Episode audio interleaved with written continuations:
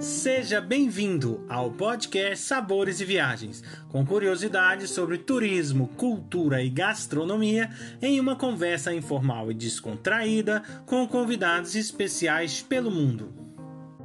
A apresentação deste podcast fica por conta de Victor Barros e Guilherme Boeste, diretores do Cooking em Portugal. Hoje os nossos convidados são a chefe Nayane Barreto, que está em Portugal, e o chefe Victor Vieira, de Xangai, na China. E o tema né, da nossa conversa hoje é gastronomia na China. Olá, chefes. Como é que vão? Tudo bem? Olá, tudo ni bem? Hao, ni hao. Obrigada pelo convite. Sempre bom estar aqui com vocês. Obrigado. E pedir primeiro, então, que cada um dos chefes pudessem é, se apresentar um pouquinho, né? Quem são, e atividade que tem, tá bom? Por favor. Vocês já me conhecem, eu sou a chefe Nayane Barreto, já participei aqui de outros podcasts, não vou alongar muito a minha apresentação. É... Trabalho aqui em Portugal, sou chefe de cozinha em um restaurante e apaixonada pela gastronomia. Então tá, eu sou o Vicky, Vicky Vieira. Eu também sou chefe e eu trabalho aqui na China. Eu estou aqui na China há oito anos. E, e eu, na verdade, eu comecei a minha jornada gastronômica profissional, vamos dizer, aqui na China. E eu tô aqui, eu tô, eu tô aqui, eu, eu, tinha um bar aqui na China, um bar bistrô, eu acabei de fechar por causa do, da pandemia e tal. E agora eu voltei, voltei para cá depois da temporada pelo mundo. E aí agora eu tô aqui de novo, tô aqui também fazendo eventos, enfim, catering, eventos, é, o que rolar, o que está pintando aí, eu estou fazendo aqui. Muito bacana. A gente já vem falando com a Nayane, né, em alguns podcasts, né, e essa experiência aí é, é de todos, né, que nós, nós estamos falando aí sobre a experiência pós-Masterchef, e cada um seguiu, né, um caminho, né, rumo à gastronomia no mundo todo, e isso é muito bacana. E aí a minha pergunta era como vocês lidam aí com tanto é, é, com essas com essas várias vários tipos de, de cozinhas, né? Cozinhas a, a Nayane aqui em Portugal, mas ela com experiência internacional, sempre, né? É, levando em consideração alguns aspectos da cozinha do mundo todo, né? O chefe Vic aí também, pelo que diz. Então, como é que é para vocês aí lidar com essa, né? Com esses, esses esse, esse conjunto, né? De, de, de cozinhas do mundo todo. Olha, é, Vitor, é, para mim, assim, foi uma coisa que né, aconteceu é, gradualmente, né? Eu vim para a China, na verdade, eu trabalhava com marketing, eu trabalhava na Coca-Cola, fui transferido da Coca-Cola do Brasil para a China e eu sempre fui um cozinheiro amador, assim, aquele, vamos dizer, um cozinheiro amador plus, entendeu? Sempre fui um cozinheiro um, um, um dedicado, né? Um amador masterchef, vamos dizer. E aí, quando eu cheguei aqui na China, eu me apaixonei pela culinária chinesa, me apaixonei pelas diferentes cozinhas aqui da China, porque quando a gente não não mora na China, né, quando a gente está fora da China, a gente tem uma impressão da culinária chinesa muito diferente do que ela realmente é.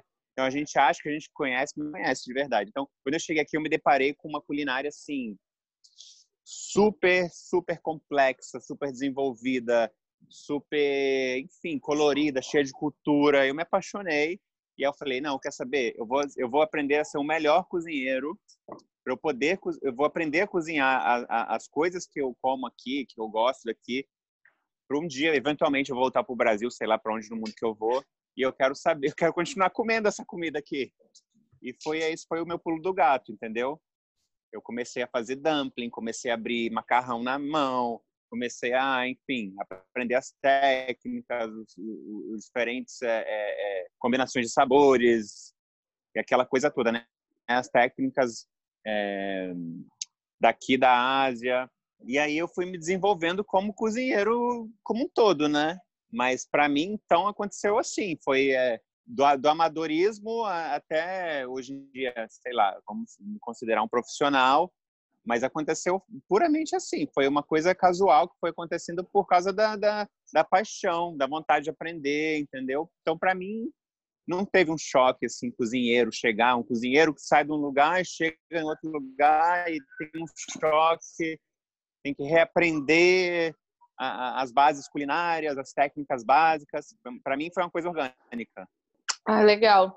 E Vicky, fala um pouco pra gente, porque você falou que é uma gastronomia muito rica, né? Vou, eu posso falar um pouco assim, mas eu, eu, não, eu não vou cair nessa pretensão de falar que eu sou o mestre da gastronomia chinesa, nem, nem dizer que eu domino nada, mas enfim, mas é assim, é porque é muito impressionante como a, as gastronomias dos países que passam por necessidade, que tem uma longa história de, de, de falta de comida, de guerra, de pobreza, de, enfim, de necessidade, entendeu? de condições climáticas adversas, entendeu? acabam desenvolvendo, ao meu ver, as, as gastronomias mais interessantes. Então, aqui é, é muito interessante porque você vê justamente o impacto cultural da história, da evolução do povo, entendeu? É, é, de todos os perrengues que eles já passaram, de todas as adversidades que já tiveram, e, e, e dos povos que vieram para cá, entendeu?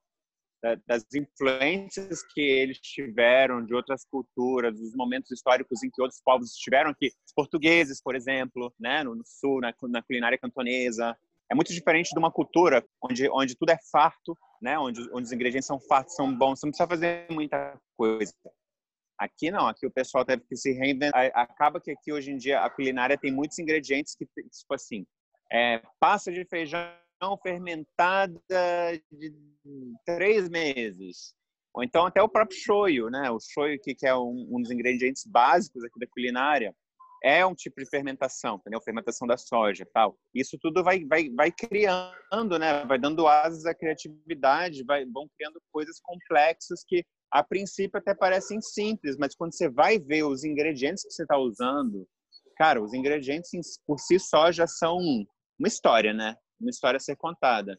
Então é tudo muito rico, entendeu? E, a, e, e não, não só isso, a própria diversidade da China, né, a diversidade geográfica da China, é, é, traz também uma riqueza muito grande de variedade de, de, de lugares, de povos, de etnias, entendeu? Então, a, a, China tem sete culinárias que eles chamam de culinárias básicas. Tem muito mais, na verdade, tem muito mais que isso. Mas são as sete culinárias básicas que, ele, eles falam que são as cozinhas chinesas, né? Que é, que é o, é, a culinária de Pequim, tem o pato laqueado, né, famoso. A culinária de Xangai, que é completamente diferente, que é mais pro, pro mais pro doce, né, bem ensopado, aquela comida bem melada, que eu amo. É, tem a culinária cantonesa, que é, é a minha favorita do mundo, né, que tem muito dim sum, tem muito arroz frito, Aliás, quanto mais para o sul, mais arroz. Quanto mais para o norte, mais, é, mais macarrão. Então, tem, tem, as, tem as comidas, a culinária de Sichuan, que está super na moda hoje em dia, que é super picante. Hunan também, super picante. Deixa eu ver, eu nem lembro, eu perdi a conta. Tem Yunnan, que é super perfumada ali, mais chegando ali para o Sudeste Asiático, pro lado da, da Tailândia, de Myanmar, de, da, mais uma, uma culinária mais ali bur, de, burmanesa. Então, assim, é muita riqueza. É uma gastronomia bastante diferente, né, também da nossa brasileira, né? Eu imagino só o que, né, assim falou agora nesses minutos relacionado com tanta, tantos temperos e aromas diferenciados, né, que você tem aí. E eu queria que você falasse assim, em relação à questão é, da cozinha, é, é assim como um todo, as, é, os profissionais que, que trabalham aí, como que essa dinâmica ela também é diferente das dinâmicas que tem no Brasil, da forma e o processo? A cultura é muito diferente, né, gente? Mas Xangai é uma cidade assim, de altos e baixos, entendeu? Então você tem restaurantes de alta gastronomia. Eu tô, tô num restaurante de alta gastronomia, estou aqui no, tô no Tomatito, que é um restaurante espanhol aqui, super famoso, descolado aqui em Xangai. Mas Xangai tem muita muita croca, sabe? Muito lugar de, de, de roots, entendeu? E às vezes, às vezes você sai de casa e você vê, tipo assim, você vê uma, você vê uma senhora depenando uma, uma galinha ali na, na calçada mesmo, entendeu? aí você cruza a esquina, você tá. Aí você cruza a esquina, você tá na maior prada do mundo, entendeu? Na maior loja da prada do mundo. Tudo aqui é assim, é meio doido, é meio high-low, alto e baixo. Vicky, então, já que você. Né? É, se adapta também. Aí é muito comum comida de rua. Você pode falar um pouco assim pra gente da street food? Era, infelizmente era. Porque ah, pois, Nana sabe, do... eu sou apaixonado por comida de rua, né? Não, quem fala, não, quem fala, quem me perguntar se você é cozinheiro de quê? Eu falo comida de rua. Qualquer lugar do mundo, comida de rua. Eu amo. É, mas é, não, porque aqui, aqui a China, desde eu cheguei aqui, vamos, é, oito, quase, sei lá, nove, quase dez anos atrás, quando eu cheguei aqui tinha muita comida de rua. Era assim, essa senhorinha depenando galinha na rua estava em todos os lugares. Agora tem bem menos, entendeu? É, óbvio que a China nesses últimos anos aí, nessas últimas décadas aí tá tá virando um dos países mais ricos do mundo. Isso tem muito impacto aqui também, entendeu? Então, esses lugares estão ficando mais e mais escassos, estão fechando, todo dia fecha, fecha, eles fecham assim, né, né? É, eles fecham assim, chega num lugar e fecha a rua inteira, entendeu, Nana? Eles fecham a rua inteira, aí aí dois meses depois tem um shopping, entendeu, nesse lugar. Uhum. Então, muito dessa cultura está se perdendo. Mas a China, como país, está de acordo com isso. Eles, eles, eles, eles acham que isso é o progresso porque eles querem evoluir, eles querem melhorar, eles querem oferecer mais qualidade, entendeu? Então, hoje em dia, aqui na China, a gente vê um, um contraste muito grande nisso, porque ao mesmo tempo que né, tem um movimento que não quer perder essa raiz, essa coisa roots que a China, que a culinária chinesa tem, por outro lado, as pessoas entendem que elas precisam, né, se adequar a, a, a melhores normas, a melhores padrões de, de higiene, de tudo, de, de manuseio de comida, de, de enfim, de, de jeitos de cozinhar também.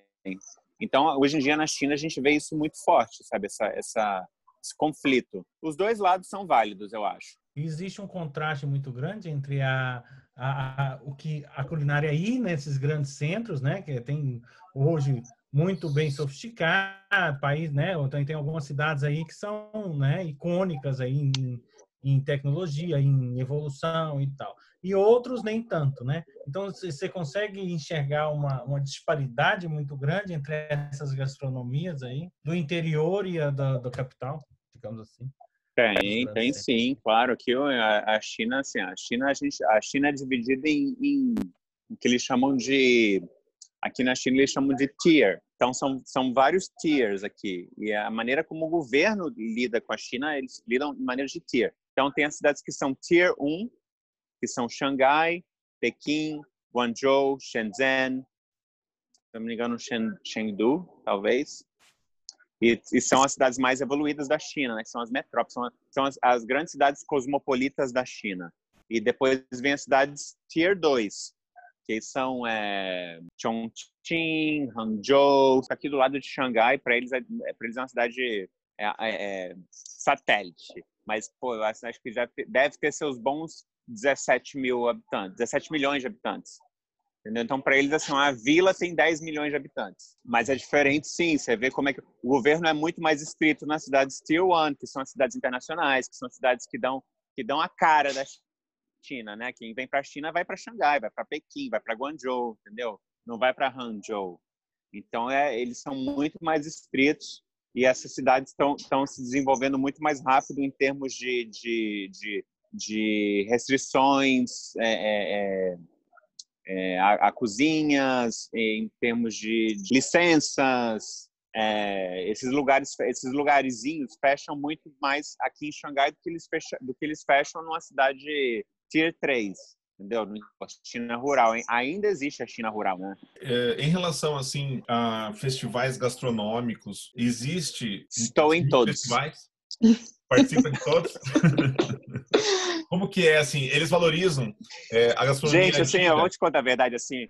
Vou falar com vocês, gente, assim, porque assim eu dei muita sorte, tá?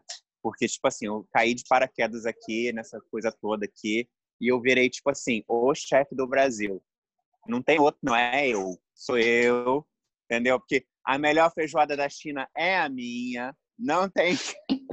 É, tipo, é P3, entendeu? Então, tipo assim, eu caí no gosto da galera aqui, entendeu? Então, eu tô participando de tudo que é festival, aí eu vou, levo a nossa bandeira, faço farofa, faço feijoada, faço picanha, vinagrete, brincadeiras à parte a cena de festivais gastronômicos aqui é muito, muito, muito forte, muito forte. Você anda em Xangai, juro, as, as ruas aqui de Xangai é uma venda, uma, uma birosca e um restaurante. Uma venda, uma birosca, um restaurante, e assim vai repetindo, sabe? É, é, é muito restaurante aqui em Xangai a cultura de comida aqui é muito, muito, muito, muito, muito, muito, muito maior do que a nossa cultura de comida no Brasil, entendeu? Comer aqui é tipo assim, é um evento, é uma é, é, é tudo. Todo mundo se encontra no restaurante, abre um restaurante novo, todo mundo fala. Como é que as pessoas reagem então à nossa comida brasileira aí, né? Vou ser bem sincero, tá?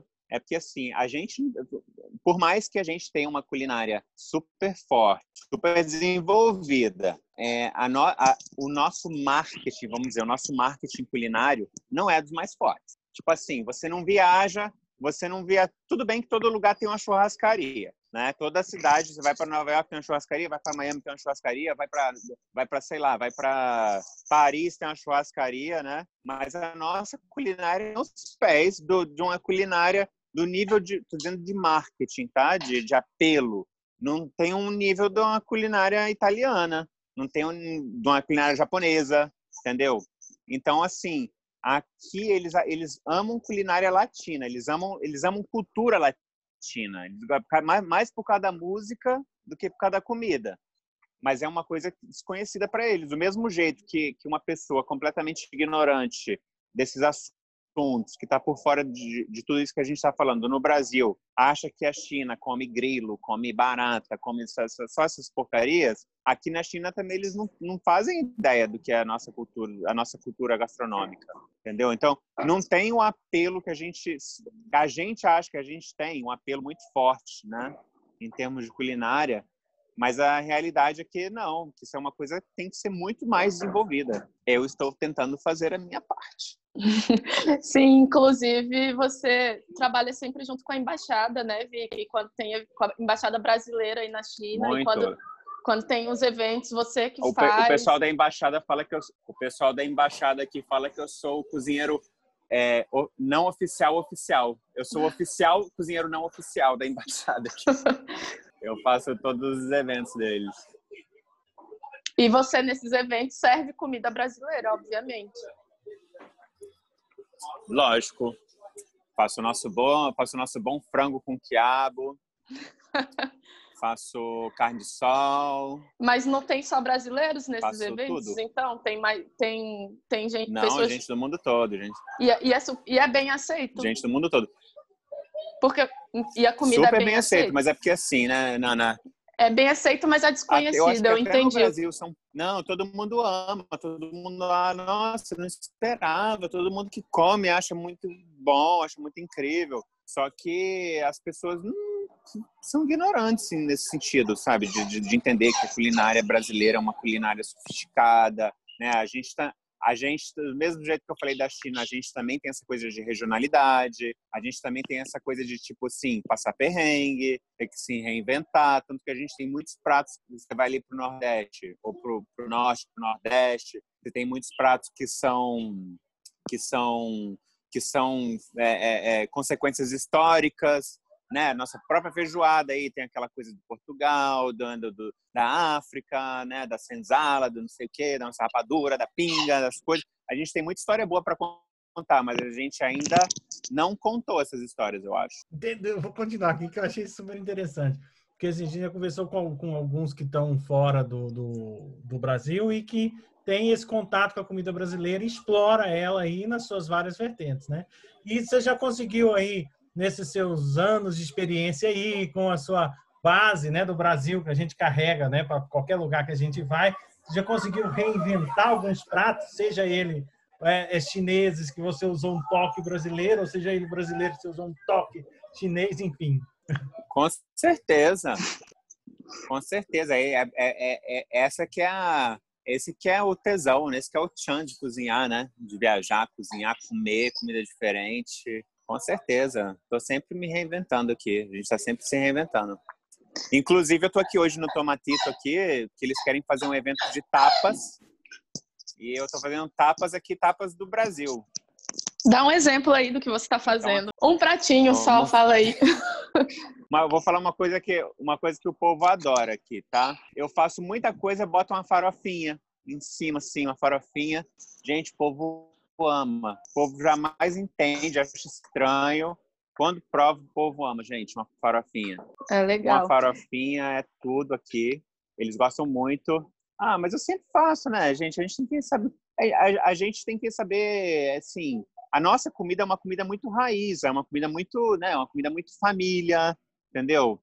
É, eu acho que o Brasil precisa é, é, é questão de saber apresentar, saber vender o produto, saber vender é a questão, entendeu? Porque a nossa comida é muito boa, o nosso tempero é muito bom, entendeu? A gente faz uma muqueca, gente, pelo amor de Deus, né? Eu sou capixaba, muqueca, entendeu?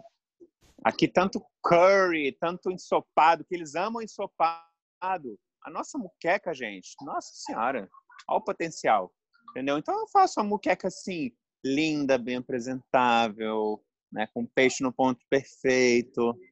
Não boto aquele arroz no prato com aquele negócio jogado em cima, faço uma terrine de arroz, né? A gente faz a porçãozinha, né? Porciona o peixe bonitinho. Dá sempre dá certo. Fiz uma inovação aqui um dia desses, gente. Deu super certo. Aqui eles gostam de dumpling, né? Aqueles gyozazinhos, aquelas coisas aqui. É o, eles que eles amam. Gente, eu fiz um dumpling capixaba um dia desses. Não deu para quem quis, viu? Não deu para quem quis. Inovação Brasil-China. Muito legal. Isso é muito importante. E olha só, de uma maneira geral, o chinês ele é, toma que tipo de bebida? Vinho, cerveja? O que, que ele gosta mais? Então, eles tomam vinho, mas o, o chinês, insisto, eles não bebem muito. Bebida que é um ritual, entendeu? Eu tô falando assim do chinesão mesmo, raiz, chinesão. Eles bebem quando é uma ocasião que requer bebida. Por exemplo, o casamento de alguém ou um jantar com o chefe. E beber é tipo é uma obrigação social, porque é uma cultura de vinho muito grande, muito grande. A cultura de vinho, cultura francesa, europeia aqui é muito forte. A cultura hum. chinesa, assim, eles, eles são abertos aí a outra? Super abertos. Na rua que eu moro tinha um restaurante do Alasca, gente. É, era assim, era, era carne de foca. Entendeu? Sério, não tô brincando não, tô exagerando não. Aqui tem comida do mundo todo. Quando o negócio é comida, é com eles, entendeu? Eles são super, super, super curiosos. Eles querem descobrir as coisas novas. Eles querem, tipo, eles querem ir no restaurante da moda. Gente, aqui tem um, tem um no meu bairro aqui tem um lugar que abriu um, um, é uma janela, tá? É uma janela no muro que vende sorvete. Só vende três tipos de sorvete. E aí encasquetaram que era o melhor sorvete da cidade. A fila para comprar o sorvete no fim de semana são oito horas. Oito horas numa fila para comprar um sorvete. Oito horas. Assim, disposição eles têm. Você já comeu alguma carne muito diferente, muito diferente que nunca teria no Brasil? Sempre, né? Eu acho que tudo que eu como aqui é diferente do, do Brasil. É, mas aqui a gente come assim, pr pr primeiro que a, que a é, proteína é muito, a gente consome muito menos proteína aqui do que no Brasil, né? O Brasil é um, um, país muito carnívoro, né? No Brasil, assim, se não tiver, e eu também sou assim, eu confesso, eu sou assim até hoje. Se não tiver uma carne, é, é lanche, não é janta, não é, não é refeição. Então, primeiro que é muito mais vegetais, muito mais tofu, né? Muito mais, enfim, outras coisas, né? Que para que para eles a carne não é tão essencial como para gente. Mas quando, quando a gente fala de proteínas aqui, porco é o número um, né? Vou dizer assim, 90% de, de quando tem uma carne é um porco. E tem muita coisa diferente, gente. Assim, não vou nem dizer assim, esse negócio de falar que aqui na China a gente come grilo, é, é, cobra, essas coisas assim, não é, não é. Até tem, até tem. Mas é a mesma coisa que no Brasil tem buchada de bode, sabe? Do mesmo jeito no Brasil tem essas coisas que são diferentes que nem todo mundo come, a grande maioria não come. Agora, o que é diferente aqui são os cortes dos animais, entendeu? São no Brasil a gente come filé mignon, aqui eles gostam de comer cartilagem, eles gostam de chupar osso, entendeu? Eles cartilagem aqui é tudo. Tipo assim, o, eu acho que você vai num restaurante super super renomado aqui, super caro aqui, o povo paga muito caro para comer língua. Língua aqui é uma iguaria é, músculo, que a gente, no Brasil a gente faz sopa, faz caldo. Músculo aqui é, é tudo. Você vai anda na rua, você vê outdoor de comida, tudo é músculo. Olha, mas saindo um pouco das proteínas, falando de prato, de alguma coisa em geral, assim, alguma coisa estranha que você já provou ou que Ai, tem gente, e você poucas... não teve coragem de provar? Uma que eu me acostumei, que para mim era assim, não dava, uma coisa que eu não sabia, eu não tinha a menor ideia, É porque a culinária chinesa, minha gente, a culinária chinesa é muito picante, muito, é extremamente picante. É muita pimenta, gente, vocês não estão entendendo não. Bota a Bahia no chinelo, assim, no chinelo. Eu já falei sobre isso com chefes, amigos meus baianos que moram aqui, e eles falam: não, no chinelo, não dá nem para comparar. Eles comem muita pimenta, muito condimento, muita, muita, muita, muita. Então tem, tem uma culinária aqui que se chama culinária de Sichuan, dessa região chamada Sichuan. Cara, que é, é, é, é assim, eles comem, eles não comem coisas com pimenta, eles comem pimenta com coisas. Então as primeiras vezes que eu fui nos restaurantes Sichuan, de, é, de comida Sichuan, eu falava com a galera da mesa, eu falei, vocês estão brincando, não dá para comer isso aqui. não, vocês estão de sacanagem, cara, não dá, não, sério, não, eu falava, não, não, eu falava sério, eu falava, eu olhava na cara das pessoas e falava assim, não, isso é pegadinha, não dá para comer isso aqui. Não dá, não dá. E hoje em dia, meu bem, paguei minha língua. Tô aí, ó, pelo menos uma vez por semana. Tô lá comendo a minha boa pimenta Sichuan. É, então, essa para mim foi. Mas tem umas coisas que realmente até hoje não, não dá, gente. Uma coisa que eu não, não consigo comer até hoje é o famoso, é uma iguaria que é caro, que é o tal do ovo de 100 dias. Gente, não consigo. Aquele ovo podre que fica enterrado, que parece uma ardose assim, translúcida, parece com a maionese podre dentro, gente. Não dá agradecer a presença do Vic, que é assim super amigo meu, tô super feliz de dele ter aceitado gravar com a gente. Enfim, tô muito feliz que você participou, você tem um conteúdo incrível para passar. É é, e obrigada mesmo. Obrigado. Obrigada a todo mundo. Olha, muito obrigado então pela presença de vocês aqui, tá bem? Eu que agradeço. Prazer foi meu. Se quiserem entrar em contato comigo também, tá no meu Instagram, é Vieira underline Victor quiser, a gente continua por lá. Muito obrigado, chefe Victor Vieira, por nos levar nessa viagem gastronômica e cultural incrível pela China. Convido a todos para o nosso próximo podcast Sabores e Viagens, com a presença especial da Sheila Volhart, que irá nos falar sobre cultura e gastronomia da Baviera na Alemanha. Acompanhe também todas as novidades que vêm por aí. Basta digitar Cooking Portugal nos canais do Instagram, Facebook e YouTube. Esperamos vocês!